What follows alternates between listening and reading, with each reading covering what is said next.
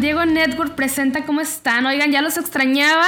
Hace ya semana que no nos veíamos. Bueno, oíamos, pero todavía no está el formato video, pero qué gusto tenerlos otra vez por aquí. Oigan, hoy les traigo una gran invitada que es Marta Sánchez y no, de seguro pensaste luego, luego en la canción de Colgando en tus manos y lamentablemente no, pero te traemos a eh, Marta Sánchez que de seguro has de conocer ya que ella es host de uno de nuestros podcasts que está teniendo mucho éxito, ¿eh? de hecho ya tenía eh, éxito antes de convertirse en podcast aquí en Juan Diego Network, que ahora ya con, con todo y nombre es La Conjura de los Tibios.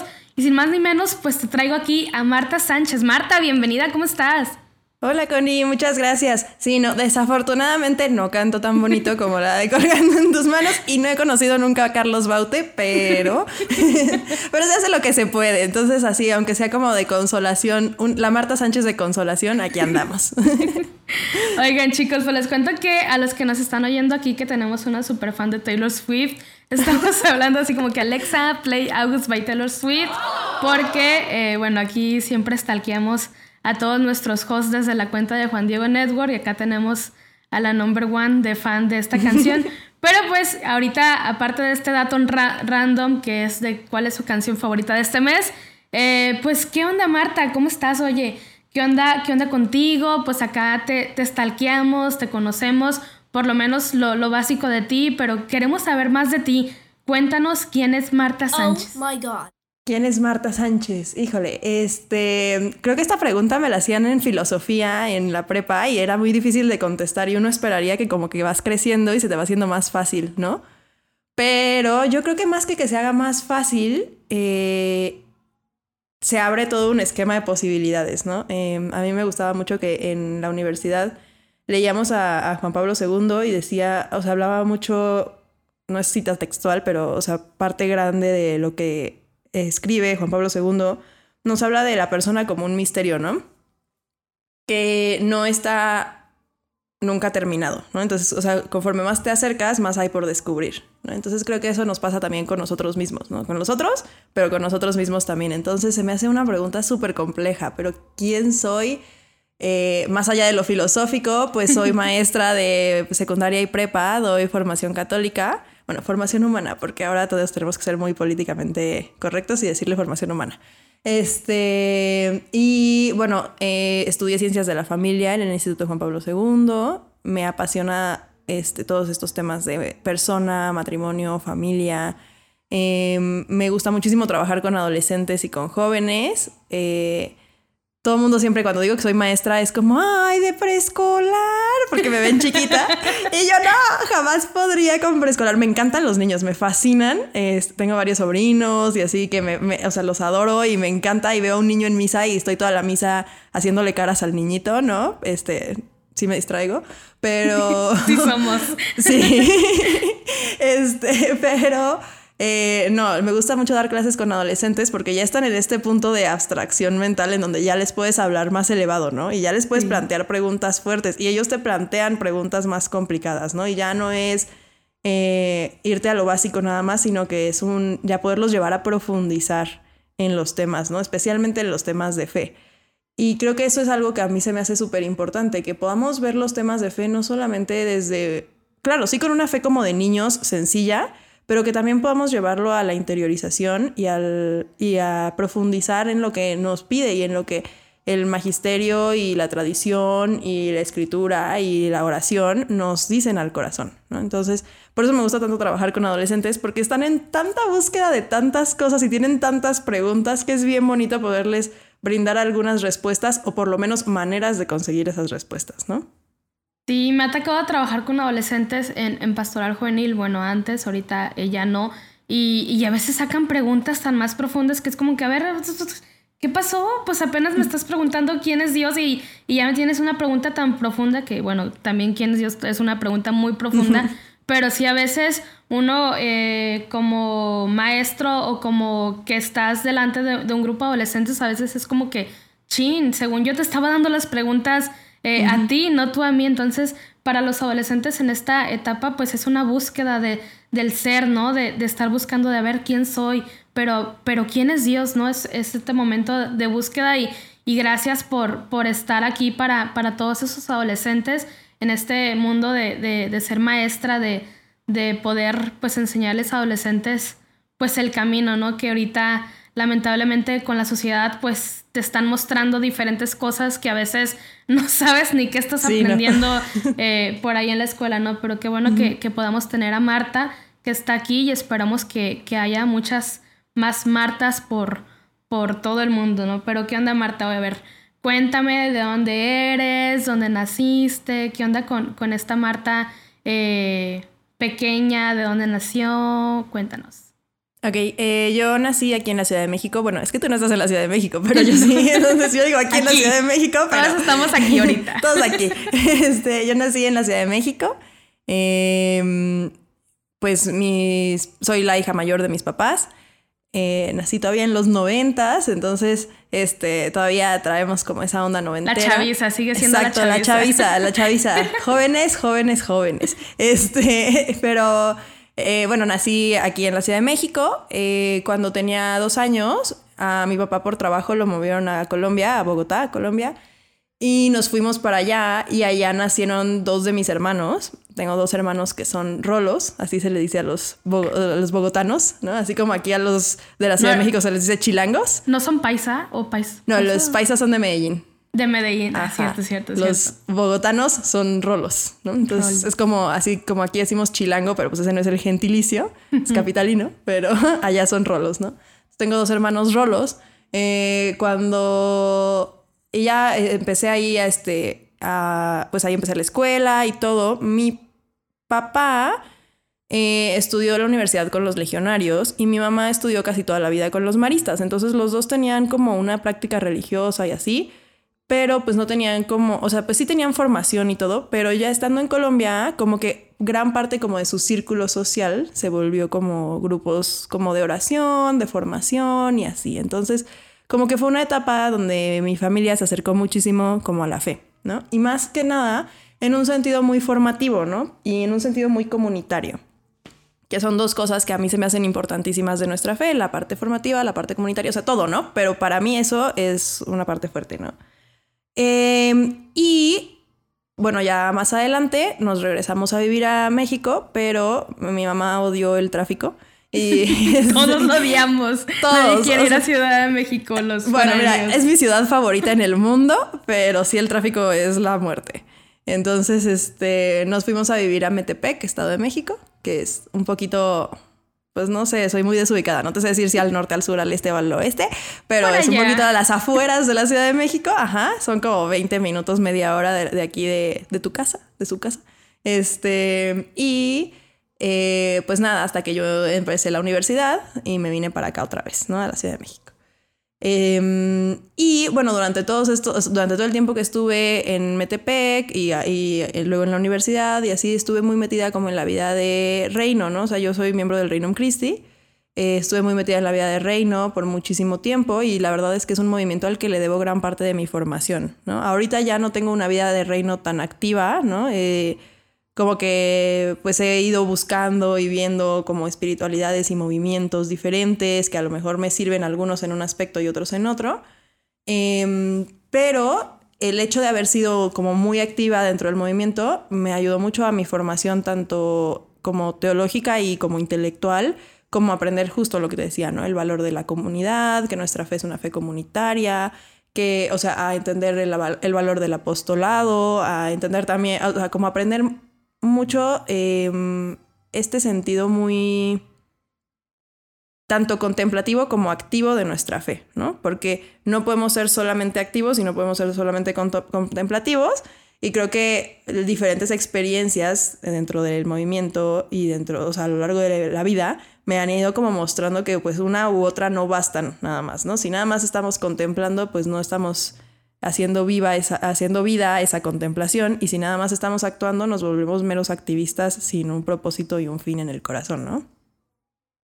¿Cómo fue que esta Marta que aprendió a contemplar y, a ser activa y, la vida del reino, del Regnum Christi y estar en este movimiento y después ahorita ya querer buscar por otro lado, ¿cómo fue que decidió eh, estudiar ciencias de la familia o dedicarse como por ahí? ¿Qué fue que dijiste, sabes qué? Necesito estudiar esto, quiero estudiar esto como el meme, ¿no? pues mira, realmente fue muy tonto. O sea, la verdad, ahorita, hace poquito eh, cené con mis amigas de la carrera y nos empezamos a preguntar entre nosotras si alguien se arrepentía de haber estudiado esta carrera, ¿no? Y todas decíamos que no. Bueno, hubo una que dijo que no se arrepentía, pero que a lo mejor no había sido como la mejor decisión, ¿no? Pero para mí, o sea, cuando preguntaron, yo dije, pues no, no me arrepiento porque aprendí muchísimo de lo que me gusta, ¿no? Eh, claro que habría, o sea, si yo fuera así como la presidenta de la comisión pontificia, no sé qué, para el Instituto Juan Pablo II, habría, haría ciertos como cambios muy específicos, pero no lo soy, entonces este, de que me despreocupo.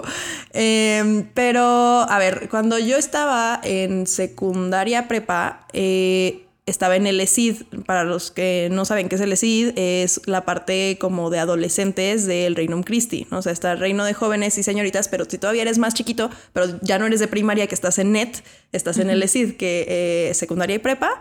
Y es, bueno, en ese entonces eh, las siglas eran educación, cultura y deporte, ¿no? Y entonces ibas y te daban como pues de esos, temas, pero aparte también la parte formativa religiosa. Ahora, o sea, pasó por un proceso de renovación el ESID muy fuerte, que creo que fue muy positivo, y ahora significa encuentros, convicciones y decisiones. Creo que está más padre, la verdad. Este, y, pero en ese entonces todavía era eh, educación, cultura y deporte. Y em, la forma en la que funciona es que están las etapas, ¿no? O sea, primera etapa es sexto de primaria, eh, bueno, primera etapa A es sexto de primaria, primera etapa B es primera secundaria, segunda etapa, así, ¿no? Y cuarta etapa ya son de prepa y ya no hay quinta etapa, pasas a reino de señoritas. Y entonces las de reino de señoritas se vuelven las responsables de las de primera etapa A y así. Entonces mi responsable era la hermana grande de una de mis amigas, eh, que se llama Mariana. Em, y Mariana entró a la universidad y entró a ciencias de la familia. Entonces ella nos platicaba y ella de repente, o sea, llegaba, o sea, pues con su tarea, con las lecturas que tenía que hacer. Y como yo soy una persona extremadamente metiche y muy curiosa, claro que yo siempre estaba ahí viendo sus cuadernos y sus libros y sus lecturas. Y me llamaba mucho la atención porque, a ver, yo toda la vida como que me han gustado mucho estos temas como muy filosóficos y humanistas. De hecho, antes de eso yo quería estudiar derecho, ¿no? O sea, pero más que por ah, sí, practicar la ley, ir a los juzgados y así. No, era porque me encantaba como pues eso, leer y estudiar y ver, ¿no? Em, y también, bueno, pensaba en filosofía, pero decía, pues no, filosofía como que, mm, ¿no? Este, o me llamaba mucho la atención la psicología, pero decía, pues es que no, pero no es, o sea, no, no siento que es algo que yo quiera estudiar, ¿no? O sea, me llama mucho la atención, pero no es como que todo el esquema de la persona que yo quiero ver, ¿no? Igual, o sea, todo lo que veía decía, me llama la atención, pero no abarca todo el esquema que yo quiero ver. ¿No? Hubo un tiempo que yo insistía que quería estudiar mercadotecnia y, o sea, pero más que que quisiera estudiar mercadotecnia es que me gustaba entender a las personas, ¿no? Em, porque había leído una revista en donde hablaban de las carreras y no sé qué, y decía mercadotecnia, que era el estudio de las personas como sujetos de consumo y la madre. Y yo, ah, pues eso, ¿no? Pero luego fue como, no, o sea, como que me enteré que llevabas muchas matemáticas y dije, no, olvídalo, se cancela, ¿no? Y entonces, este, entonces no sabía y pues claro, empecé a ver sus apuntes y escuchaba sus conversaciones y me platicaba. En ese entonces yo estaba muy metida como en todos los temas de teología del cuerpo y así. Y entonces me empezó a llamar mucho la atención. O sea, como que dije, o sea, está padre poder hacer eso de manera profesional, ¿no? Y después ella se salió, terminó estudiando rehabilitación física, es una excelente rehabilitadora física, pero bueno, este, pero de todas formas a mí ya me había dejado como la espinita. Y en ese entonces yo estaba en el colegio legionario de allá de Metepec y mi maestra de formación católica y de formación para el amor estaba estudiando la maestría de ciencias de la familia. Entonces ella nos platicaba mucho y además a mí me fascinaba que ella supiera tanto, ¿no? O sea, que le preguntabas o sea, de verdad, sus clases de formación católica se me hacían increíbles. O sea, no creo que esté escuchando esto porque está en Polonia, pero sí, sí, Miss Lucy, cambiaste mi vida. Este, porque, o sea, explicaba las cosas impresionante. O sea, todo, hace cuenta, todo lo de doctrina social de la iglesia. O sea, tipo, yo lo estudié en la universidad, ¿no? Pero yo había visto las bases desde secundaria y prepa porque ella lo explicaba súper bien, ¿no? Y, por ejemplo, daba sexto mandamiento y no solamente te daba sexto mandamiento, ta, ta, ta, ta, no, te daba todo el fundamento en teología del cuerpo, todo el fundamento en, en el catecismo, todo el, o sea, te daba... Y sus clases estaban perfectamente bien organizadas, ¿no? Y te ponía así la parte de que, ok, ¿dónde está esto fundamentado en la Biblia? ¿Dónde está fundamentado en la tradición? ¿Dónde está fundamentado en el magisterio? ¿Qué dicen los santos, no? Entonces, todos los temas los desglosaba increíbles y yo decía, es que cómo sabe tanto, o sea, cómo, ¿no? O sea, ¿cómo aprendió esto, no? Y entonces yo veía que estaba haciendo la maestría en ciencias de la familia. Y aparte, como nos daba formación para el amor, que a toda la parte de sexualidad, de, desarrollo del bebé y así. Y yo veía que sabía todo de eso también, ¿no? Yo decía, ¿cómo sabe también? O sea, ¿cómo, cómo sabe de que las partes de la Biblia y, cómo, y al mismo tiempo sabe este, cómo se forma un bebé y los, o sea, los procesos del desarrollo de cada uno de los órganos y en qué semana se desarrolla el corazón y empieza a latir? Como que yo decía, ¿cómo, cómo, cómo sabe todo eso, no? Y entonces siempre hablaba, o sea, yo hablaba mucho con ella porque aparte ella era la directora del coro y yo estaba en el coro. Entonces, este, ella contaba y así y entonces yo platicaba mucho con ella y le preguntaba muchas cosas y como que justo siempre hablaba de que la maestría en ciencias de la familia, la maestría en ciencias de la familia. Entonces yo decidí que, o sea, pues empecé a preguntar, pedí el plan de, uy, perdón, pedí el plan de estudios, este, pedí el plan de estudios, vi la tira de materias y yo, bueno, impactada, o sea, de verdad dije, es que esto es todo lo que le he pedido a la vida.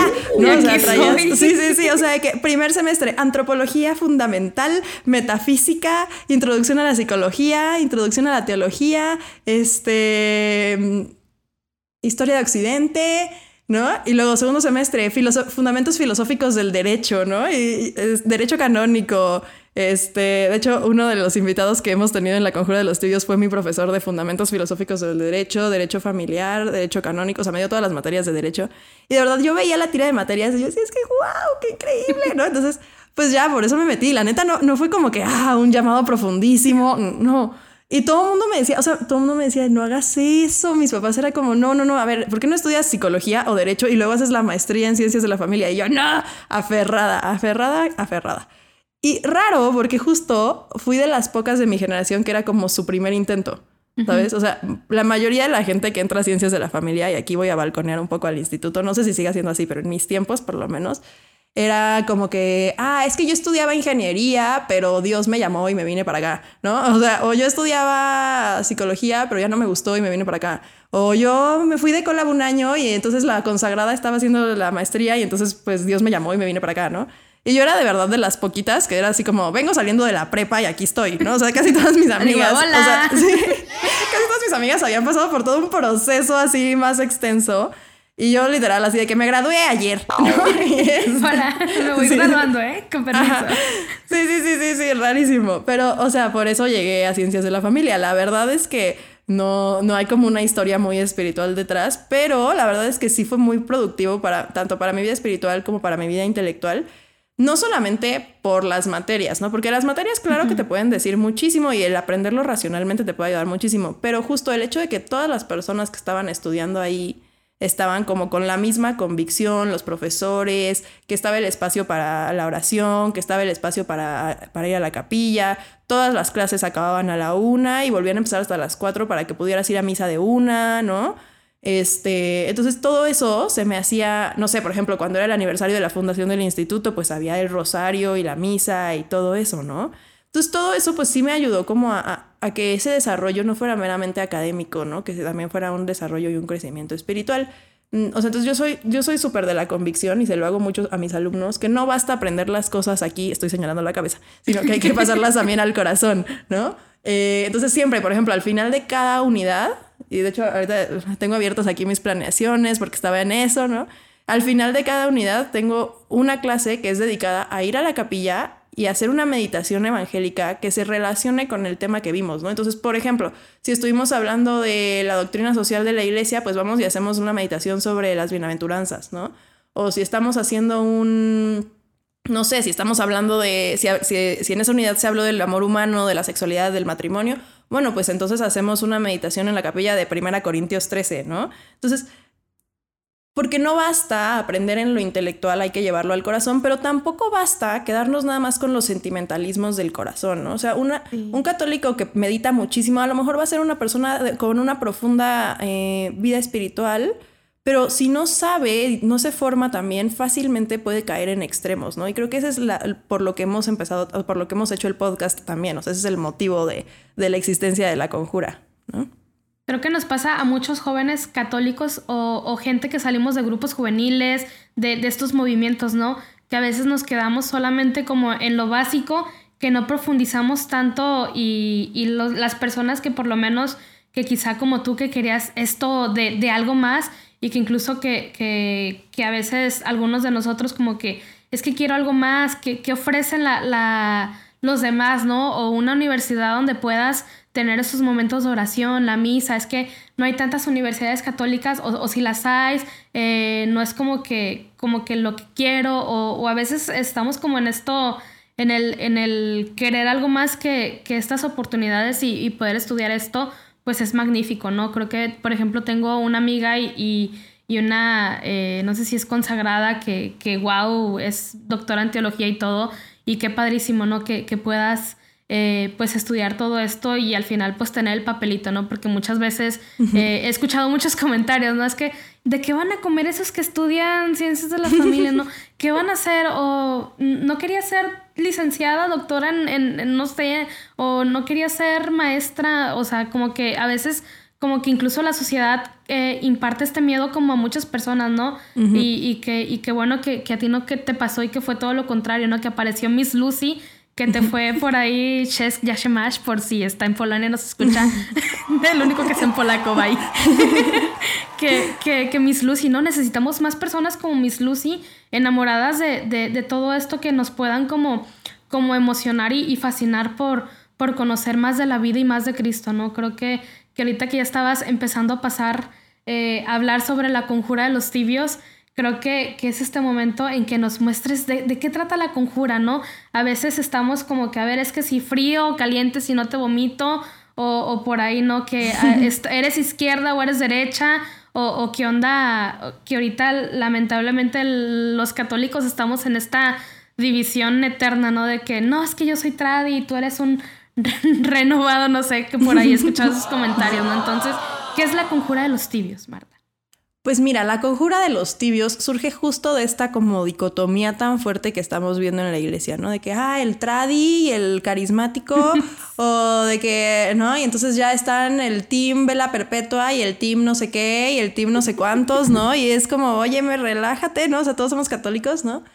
Y creo que, a ver, es una realidad que no está afectando solo a la iglesia, es una realidad que nos afecta a todos, ¿no? O sea, a todas las personas eh, católicos, no católicos, o sea, yo he hablado con amigos protestantes, con amigos este, judíos, con amigos ateos, que también se encuentran en esta perspectiva fuerte de, polarización, ¿no? Em, entonces es muy de, es que si no comulgas perfectamente con todos los principios de la derecha, no perteneces aquí. O si no comulgas perfectamente con todos los principios de la izquierda, no perteneces aquí, ¿no? A mí me pasa mucho por ejemplo, en el feminismo, ¿no? Entonces, ah, bueno, es que no puedes, no puedes ser pro vida y creer en el feminismo, espérame, ¿no? y entonces luego, a mira, te voy a contar la experiencia así muy particular, ¿no?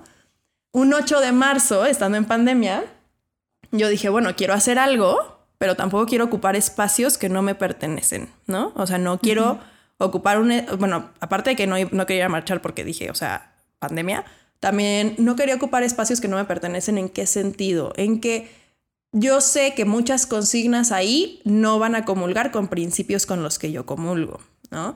Entonces, bueno, no era un espacio para mí, pero hay otros principios y otras consignas con las que sí comulgo, ¿no? Entonces dije, bueno, ¿qué puedo hacer yo desde mi casa, desde, o sea, desde mi, las cosas con las que sí estoy de acuerdo con este movimiento, ¿no?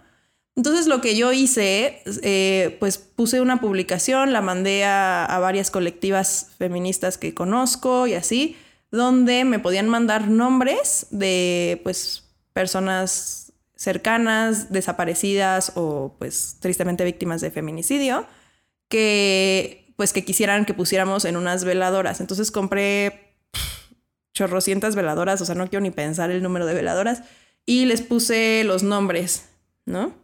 Y entonces puse como un altarcito ¿no? Y con un crucifijo, con una imagen de la Virgen, con su mantelito eh, rosa y morado, ¿no? Y a las 3 de la tarde, bueno, desde antes, desde la hora que empezó la marcha, lo o sea, prendí las veladoras y a las 3 de la tarde hice una, o sea, bueno, invité a varias personas cercanas y así a que hiciéramos una coronilla de la misericordia por el descanso eterno de esas personas y por las personas que habían causado, pues, este, su, su muerte, ¿no? Y ya, y yo me acuerdo que, bueno, lo publiqué, ¿no? O sea, no por así de que, ay, apláudanme, pero pues porque fue, ajá, pero porque fue algo que pues para mí me movió y además como que pues eso, o sea, se me hizo una manera como de apoyar las partes de esa causa que, que, que me competen. Y además porque, a ver, em, no quiero así como que ah, aquí, ¿no? Pero, o sea, hay niñas de Lecid allá en Metepec y de Misiones y así, que son más chicas y que luego me preguntan de esos temas, ¿no? Porque saben que pues yo estoy metida en, o sea, tanto en religión como en, o sea, como que me preguntan mucho de temas como de ideologías, porque pues saben que tengo como cierto estudio, ¿no? En ellos. Entonces como que dije, bueno, sí lo voy a poner, ¿no? Y, ¿no? Entonces lo publiqué y fue horrible. Porque hubo quienes de, o sea, y de ambos lados, ¿no? O sea, me llovió de ambos lados, ¿no? Y no me gusta hablar de lados, pero me llovió de ambos lados, ¿no? Entonces, la gente como muy de la esfera católica, así de no, no puede ser católica y apoyar el feminismo.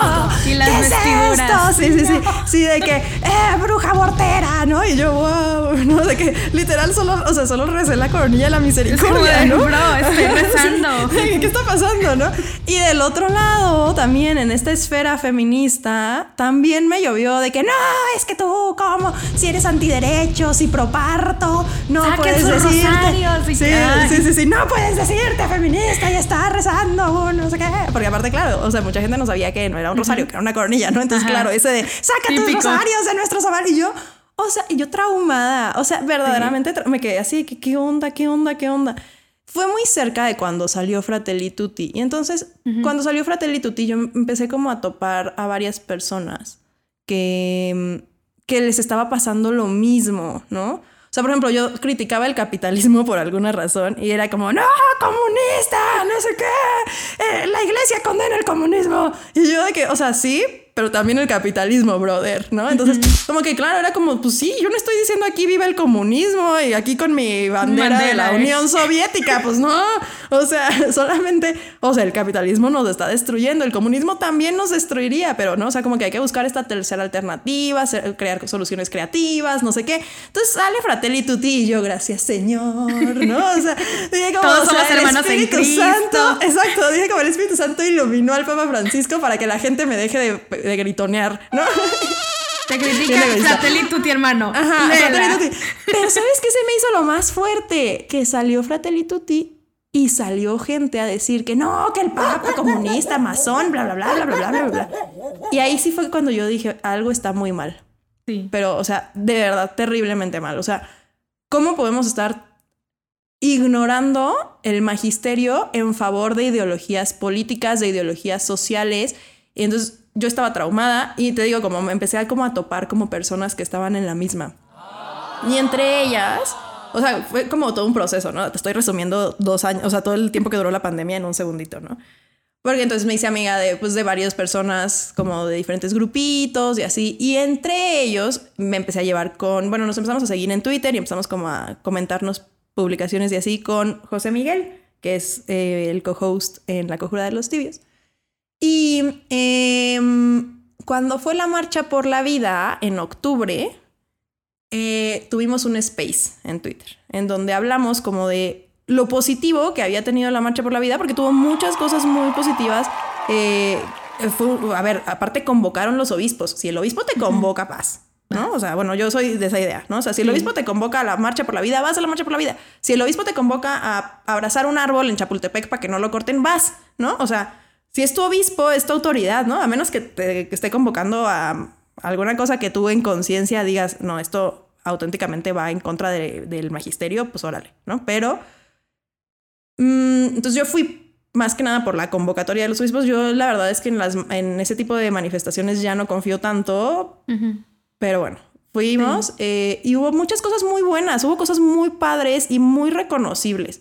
Pero también hubo cosas que se pueden mejorar, ¿no? Y hubo varias cosas que no estuvieron tan bien, ¿no? Entonces, eh, hicimos un space para hablar de eso.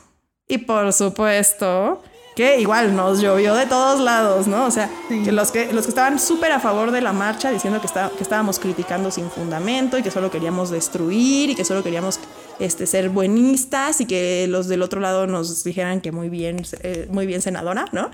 Y los del otro lado eh, los que estaban en contra de la marcha, así de, no, es que pues entonces para qué van y sus porquerías y no sé qué. Y entonces, em, de ahí, justo eh, como que esos meses fueron muy, estuvieron muy cargados, no sé, yo creo que también ese, el hecho de que hubo como esta concentración de, de mucha como mucha energía de querer hacer algo y así, porque fue cuando lo de la Suprema Corte y todo esto y no.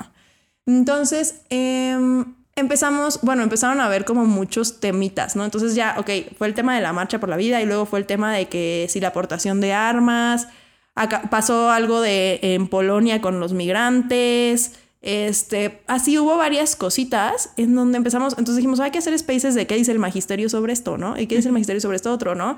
Y por ejemplo, hicimos uno de teología del cuerpo de que, qué, o sea, qué le, o sea, qué está bien en la teología del cuerpo y qué falta, ¿no? No, hombre, igual así de que, ¿cómo van a decir que la teología del cuerpo está incompleta si es una perfección? Y era como, a ver, o sea, ningún estudio científico ni, o sea, ni en ciencias sociales, ni en ciencias, o sea, nunca está completo. Sería una herejía enorme decir que la teología del cuerpo está completa, porque es una reflexión constante. Es como si dijeras que la teología moral está completa. O sea, si dijéramos que la teología moral está completa y mañana sale algo tecnológico completamente nuevo, entonces ya no puedes discutir sobre eso, o sea, ya no puedes hablarlo, ya no puedes reflexionar a la luz de la fe, ¿no? Entonces, em, entonces nos empezamos a dar cuenta que teníamos estos espacios, eh, en estos spaces, en donde se metía mucha gente que, o sea, se metía gente como nomás a escuchar y criticar, pero también mucha gente que auténticamente tenía como este, este conflicto interno que decía, es que yo me, o sea, yo me veo a mí mismo como católico, como católico fiel, y me desespera mucho que, por ejemplo, nieguen el COVID, ¿no? Y era como, ¿no? O de que, Sean antivacunas. ajá, exacto, de que, o sea, soy mal católico por quererme vacunar, ¿no? Y tú de que, no, espérate, ¿no? O sea, el magisterio dice tal, tal, tal, ¿no? O de que soy mal católico porque, porque yo sí quisiera que los migrantes los dejen entrar a Polonia. O soy mal católico porque, este, porque no apoyo a la derecha dura, ¿no? Y entonces, eh, como que nos fuimos dando cuenta que había esta, o sea, como esta, pues sí, como muchas ganas de, hablar eso y, y, de formar comunidad en eso, ¿no? Y como de, de poder realmente sentarnos y escuchar y analizar desde la perspectiva del magisterio, o sea, y no decir, ah, pues la derecha dice que portar armas es un derecho inalienable, pues entonces arre, pues no, a ver, ¿qué dice el magisterio? El magisterio dice que, ok, puedes tener armas para tu legítima defensa, pero ¿qué es la legítima defensa? ¿Qué son los medios proporcionales? ¿Qué es el principio de doble efecto, no? Entonces empezábamos a hablar de estos temas que, que, pues son densos, pero también, a ver, los que estábamos hablándolos somos personas jóvenes, o sea, no pasamos de los 35, ¿no? Este, entonces, pues como que hacíamos como este, este clic y teníamos, o sea, había muchas personas, nos empezó a llamar mucho la atención que nos escribían, ¿no? Ya cuando era martes, que eran los días que los hacíamos, nos escribían de que ya estoy emocionado por hoy en la noche, ¿no? Y había veces que no teníamos nada planeado y era como, bueno, ¿qué vamos a hacer hoy? sí, de que hacemos algo, ¿no? Entonces, este, entonces, claro, cuando, cuando empezamos, o sea, cuando pues de Juan Diego Network empezamos como a ver si se podía y así, claro que se nos hizo una super oportunidad y se nos hizo algo también como, mira, te puedo decir que para mí como persona individual, o sea, no sé si, o sea, espero que para nuestra audiencia también sea algo fructífero, para, pero para mí como individuo, como persona católica, ha sido muy, muy fructífero. O sea, poder sentarnos con los invitados, escuchar lo que tienen que decir, poder también yo expresar como lo que traigo en el interior, ¿no? Eh, poder realmente hacer una reflexión auténtica sobre estos temas a un nivel... Eh, en donde sí hay un nivel intelectual, ¿no? Pero no es, un, no es una cosa de que salón de clases y meramente académico, o sea, es muy experiencial, eh, se habla mucho desde el testimonio, este, todos nuestros invitados como que tratan, eh, o sea, de hacerlo lo más como digerible posible, ¿no? Este, a mi mamá le da, mi mamá lo escucha, ¿no? Este, mi mamá le da mucha risa porque dice, es que está muy padre porque, o sea, como que te presentan un concepto muy complejo, pero aterrizado de una manera muy sí, Lo, lo, bajan, lo bajan tan cañón que, que, yo es como que, ay, sí entendí. o sea, creo que, que, que, algunas personas es como que, que temas tan complicados, tan densos y tan, no sé, difíciles a veces de comprender, pero ustedes lo hacen como, como más ligerito, ¿no? Incluso también con ahí con los invitados y, y, y creo que me considero fan eh, de la conjura y, y varias personas que, que, estamos ahí escuchando los martes, bueno, que estamos escuchando los martes y, y que ahora quizá más pronto que, que, tarde vamos a escuchar ya la segunda temporada, pero creo que, que nos ha servido de mucho, ¿no? Y creo que hablo por las personas que ya te oyen y por las personas que ya los van a escuchar quizá después de este episodio o, o más adelante o incluso los están escuchando y ni siquiera nos estamos dando cuenta a veces de cuántos nos escuchan, pero creo que hablo por, por varios de ellos que, que lo hacen tan digerible que, que, que, nos encanta, ¿no? Porque aprendemos y, creo que muchos tenemos como también esta postura, ¿no? De que, a ver, yo no soy de izquierda, de derecha o, o soy del medio, pero pero sí escuchar y es y ustedes al momento de, a ver, es que te estamos hablando con el magisterio, te estamos hablando desde lo que dice la iglesia, no nos estamos yendo como que fulanito de tal dijo que hay que seguir a la izquierda, que porque esto, esto y el otro, no, que muchas veces hemos escuchado esos comentarios, ¿no? De que seguir a, tal persona y, y, guiarnos por lo que él dice y si él dice que todos nos vamos a vestir de azul, no, sino que pues estamos siguiendo a la iglesia como tal. Exacto, o sea, y justo, bueno, nada más así como un paréntesis, o sea, porque nos han preguntado mucho, ¿no? De que, pero ¿por qué de los tibios, no? O sea, pero ¿por qué si ustedes no son tibios? Y es como, o sea, porque es como en haciendo ironía un poco a lo que te dicen de un lado o del otro, ¿no? De los dos lados te dicen, es que eres un tibio, ¿no? Y entonces como, es como, pues, ok, ¿no? O sea, si ser tibio significa seguir al magisterio, pues padrísimo, pero realmente en donde se encuentra la tradición, en donde se encuentra la, real, la radicalidad del evangelio, es en estos puntos medios, en esta virtud de poder observar con claridad y de ver que, como dice el Papa Francisco, el todo es superior a la parte, ¿no? Creo que, que, por ejemplo, yo una vez vi un texto, no sé si en Twitter, que decía, si ser tibio significa no criticar a mi, a mi hermano, si ser tibio significa no rasgarme las vestiduras por cualquier situación, o, o, algo así, la verdad no encuentro el texto completo, igual si lo encuentro lo, lo pondré por ahí en las redes de Juan Diego, pero, pero pues somos tibios, ¿no? Porque a veces, por ejemplo, me ha tocado ver cada tweet que la verdad es como que, bro, eres católico, ¿dónde queda tu, a ver, pues te, te, enseño, ¿no? Pero eh, te enseño desde, desde el amor en Cristo, ¿no? Te enseño desde, a ver, no te estoy, es que eres un tonto. Y, se rasgan las vestiduras a, a tal punto que te andan ofendiendo, ¿no? Creo que yo le huyo a Twitter por eso y, creo que, muchos entenderán la situación porque ahí pones un tweet tan tranquilo que hable de Dios y te están diciendo que viva el diablo, que eres el diablo ya en persona, ¿no? Por poner tu postura en, cualquier tema, ¿no? Y, algo que me encanta de, la conjura y, pues son los invitados, ¿no? Por ejemplo, no sé si al que han más tenido es al padre eh, Christopher, ¿no? Creo que ha sido el Al padre Christopher lo tuvimos, sí, en un episodio de la temporada 1 y en el especial de Desiderio Desideravi. Y a Salvador Arellano, Legionario de Cristo, que se ordena ya pronto, lo tuvimos igual en un episodio de la primera temporada y en el especial que está por salir de la visita del Papa a Canadá. Entonces, ellos han estado dos veces, los demás han estado nada más una, pero ya tenemos planes para volverlos a reclutar. ese va a estar bueno, el del Papa en Canadá, que ahora se aventaron, yo creo, unos tweets por ahí, muchas personas, mm. no sé.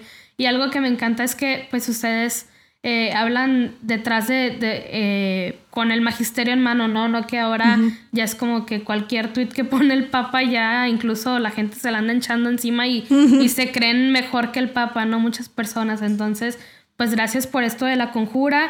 ¿Tú por qué, por qué yo, Marta Sánchez, bueno, tú, Marta Sánchez, recomiendas la conjura? Así que si te preguntan, a ver, ¿tú por qué, eh, por qué lo escuchas o por qué lo haces?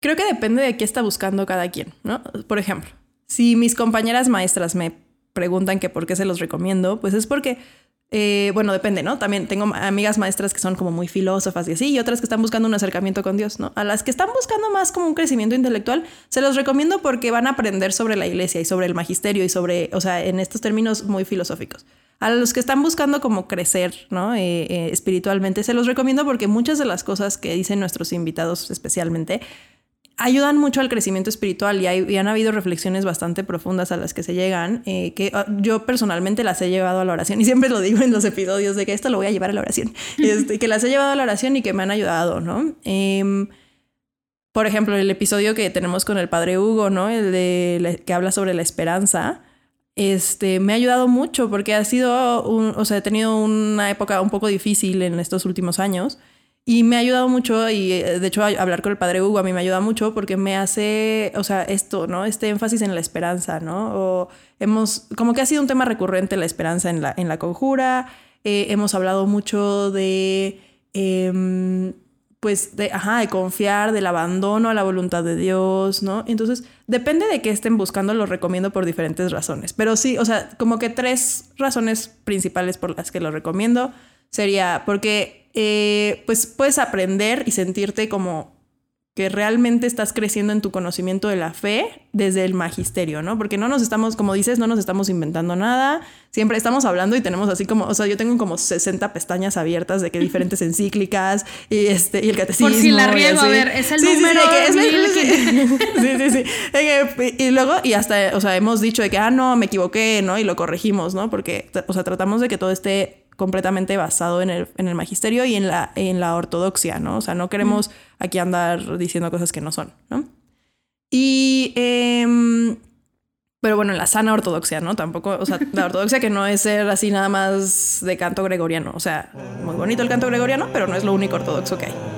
Em, después, la número dos sería porque realmente a mí me ha ayudado como a tener un no quiero decir respeto porque siempre lo he respetado, pero como un, ni cariño porque siempre le he tenido mucho cariño, pero como un, una valoración particular por el Papa Francisco y en general por la figura del Papa, ¿no? O sea, siempre he tenido como mucho cariño por el Papa, uno de los amores del ESID, que así se les llama, ¿no? O sea, es el Papa, ¿no? Este, sea quien sea, ¿no? Eh, pero realmente me ha ayudado a descubrir más del Papa Francisco. Mira, yo soy súper fan de Benedicto XVI, siempre, o sea, lo amo, lo adoro también a Juan Pablo II, lo amo, lo, amo y lo adoro. Y Francisco como que siempre, o sea, me había caído muy bien, pero como que había muchas cosas que como que yo decía, este hombre, ¿por qué no es más claro? ¿No? Claro, lo empiezas a leer y claro que es claro. ¿No? O sea, el tema es que pues lo ves, si nomás te vas a los medios y a lo que dicen los medios que dice el Papa, pues sí, no, es claro, ¿no? Entonces me ha ayudado mucho eh, como a, descubrir la riqueza que hay en, en su espiritualidad. Me parece que es una espiritualidad muy necesaria para la iglesia actualmente.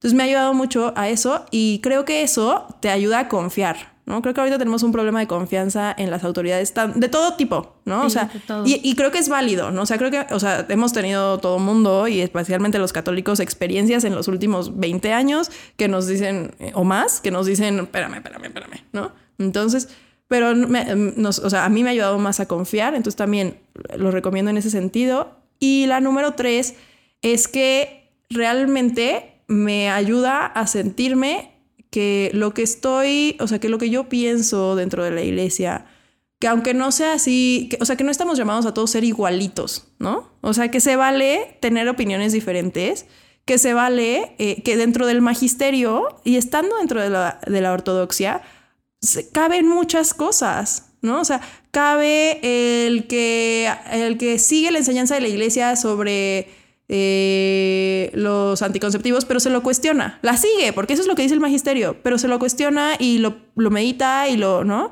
O el que sigue la enseñanza de la iglesia sobre, este, no sé, la, la, comunión de los divorciados vueltos a casar, pero se lo cuestiona y se lo plantea, ¿no? Que creo que es algo que ha hecho muy bien el Papa Francisco. El Papa Francisco no ha cambiado ninguna de esas enseñanzas, pero nos propone, a ver, plantéatelo. O sea, ¿qué estamos haciendo? ¿Cómo estamos llegándoles, no? Entonces, en uno de nuestros episodios, uno de nuestros invitados dice que, em, que todos, o sea, que Benedicto XVI decía, fue como una cita de una cita de una cita, perdón. O sea, este invitado dice que Benedicto XVI decía que todo se puede discutir dentro de la iglesia, todos los temas, pero que tiene que ser una discusión como en familia. ¿no? Entonces, claro, se vale discutir sobre si el cambio climático es tema que nos concierne como católicos o no. mi opinión personal es que sí el Papa parece que también dice que sí. Entonces eso nos parece indicar que sí, vamos hacia... Y, si nos vamos al magisterio previo y si nos vamos incluso a la, escritura y así todo parece indicar que sí, ¿no? Sí nos debe importar el cambio climático, ¿no? Si alguien no piensa que es importante, se vale que esté sentado en la misma mesa y que lo discutamos, pero, o sea, esta discusión que se hace como familia, ¿no? O sea, yo puedo discutir ayer mismo, ¿no? Estaba discutiendo con mis papás de un tema político, ¿no? Y la discusión acaloradísima y al final, oye, ¿y quieres postre? ¿No? Entonces, a ver, o sea, estas discusiones que claro, que nos pueden, se nos pueden subir los ánimos y, se nos, y podemos tener opiniones muy firmes y muy convencidas y podemos tener opiniones muy controversiales, ¿no? Pero todas estas discusiones caben dentro de la iglesia porque el Espíritu Santo y es el que nos va llevando y el Espíritu Santo va a saber llevar a la iglesia a donde tenga que ir. Esté yo de acuerdo o no esté yo de acuerdo, la cuestión es, ok, esto que a lo mejor yo no estoy de acuerdo, lo acepto aunque no esté de acuerdo o no, ¿no? Y creo que ahí está la, eh, el, aspecto tan, o sea, esta delicadeza que tiene la iglesia, ¿no? Porque la iglesia es madre y maestra. Pero yo siempre, les, siempre que lo hablo con mis alumnos les digo, a ver, ajá, yo te digo que la iglesia es madre y maestra. ¿Siempre le haces caso a tu mamá? ¿Siempre le haces caso a tus maestros? Tras. No, no, o sea, a ver, nadie, o sea, y les digo, a ver, o sea, estoy aquí para de frente de ustedes y cuántas veces te tengo que decir que guardes el celular o que te dejes de comer tus papitas, ¿no? Ahora, no siempre le vas a hacer caso a tu mamá o a tu maestra. Pero ¿qué tal? O sea, el ejemplo que siempre uso es, a ver, cuando yo estaba adolescente y mi mamá me decía, no, ¿qué? ¿Cómo vas a salir así? ¿En serio que te quieres comprar ese vestido? O sea, ¿te quieres poner esa ropa? Y yo, mamá, por favor, es la moda, ¿no? Y entonces sí, ya salía. Y hoy, hoy en día veo las fotos y digo, madre santa. ¿Por qué me dejaste vestirme así? Sí, y mi mamá, yo no te dejé. O sea, yo te dije que no lo hicieras. Tú fuiste y lo hiciste porque quisiste. Y entonces, claro, veo las fotos y digo, debí haberle hecho caso a mi mamá.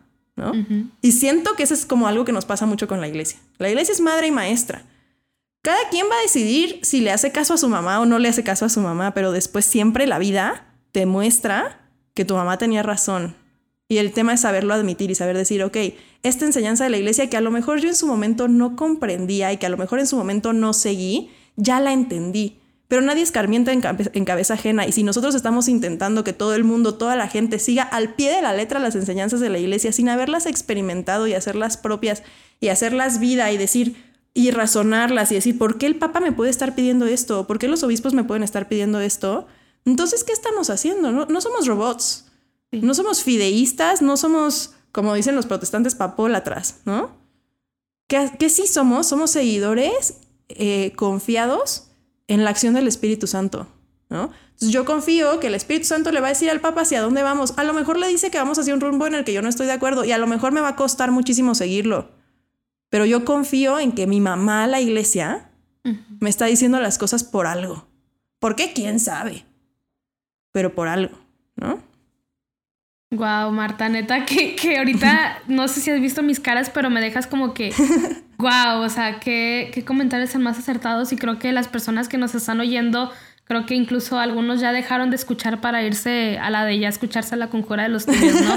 creo que estas tres razones que compartes, que, que más que tres razones eh, para escucharlos, es como para ir viendo nuestras posturas, ¿no? Que a veces, como dices, que estas peleas familiares pues parece que en la iglesia estamos peleando por unos terrenos, ¿no? Parece que estamos peleando y ahí el tío, el tío de la izquierda que es, es su favorito, no sé, está el presidente y, y no, es que el presidente que no sé qué y acá peleándose por, por no sé, entonces creo que a veces la iglesia, en la iglesia nosotros los miembros parecemos que estamos peleando por los terrenos, ¿no? Pero que, bueno esto que, esto que compartes que la iglesia es es maestra y, es mamá, creo que muchos debemos empezar como por verlo de esta línea, ¿no? Que ahora lamentablemente pues sí en la iglesia vemos que nos estamos peleando por los terrenos y creo que, que para esto es la conjura de los tibios, ¿no? Como para empezar no solamente a ver todo en blanco y negro, sino que a ver, hay muchos grises y los grises también está bien eh, ver todo gris, ¿no? Entonces creo que, que, que es algo por lo cual todas las personas que nos están oyendo deberían a la de ya irse a escuchar la conjura de los tibios.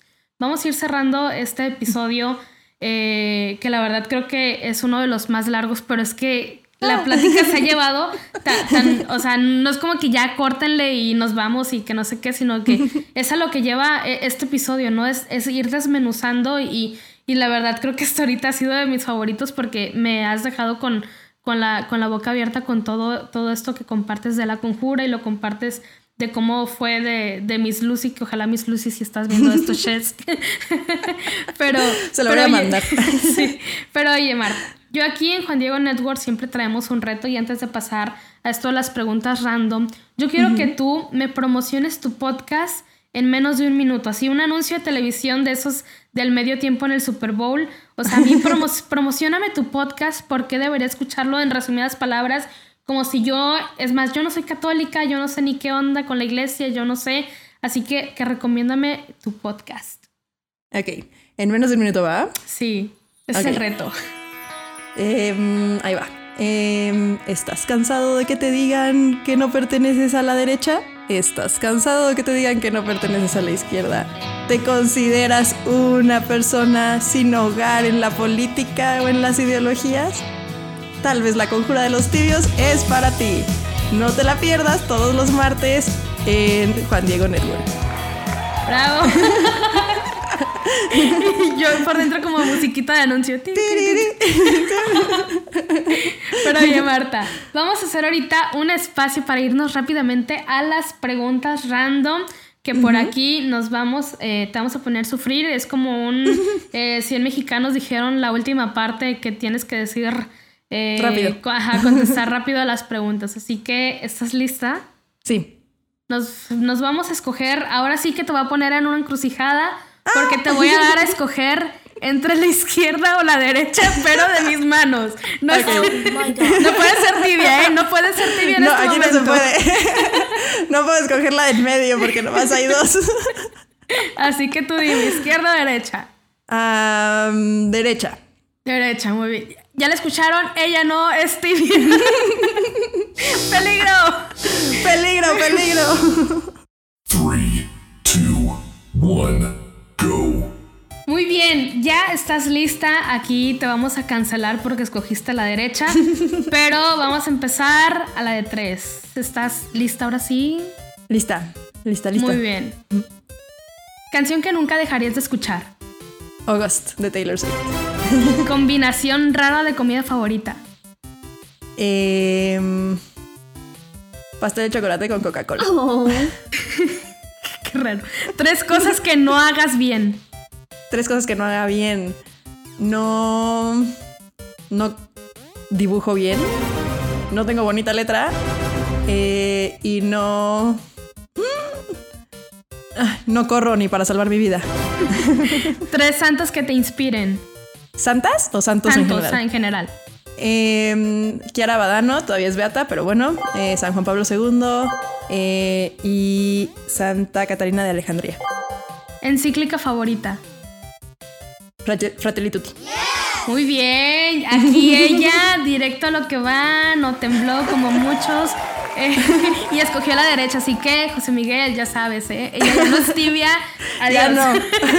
Eres el rival más débil. Cancelada. Cancelate, vamos a hacer un hilo en Twitter ahorita. Sí, así.